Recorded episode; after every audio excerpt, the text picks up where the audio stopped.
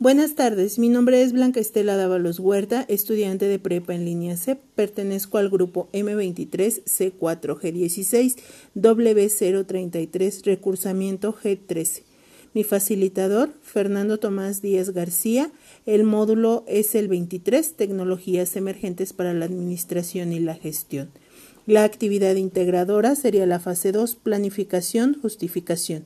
El nombre de mi proyecto es Inseguridad y Narcomenudeo. Mi proyecto refiere a la inseguridad y narcomenudeo dentro de mi municipio Tultitlán, Estado de México.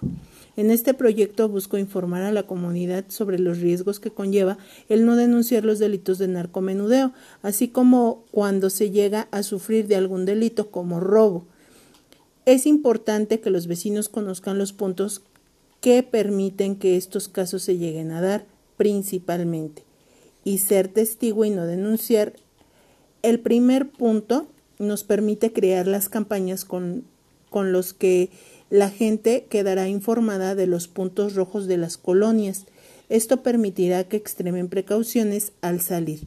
Así, asimismo, estar al pendiente de los estudiantes que se encuentren solos camino a casa o al colegio.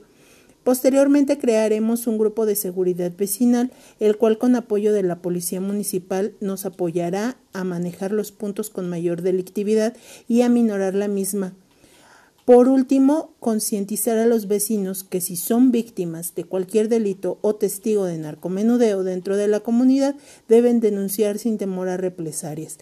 Esto nos ayudará a disminuir los puntos rojos y erradicar la delincuencia, ya ya que recordemos que el narcomenudeo es el principal detonante de la inseguridad que se vive a nivel nacional.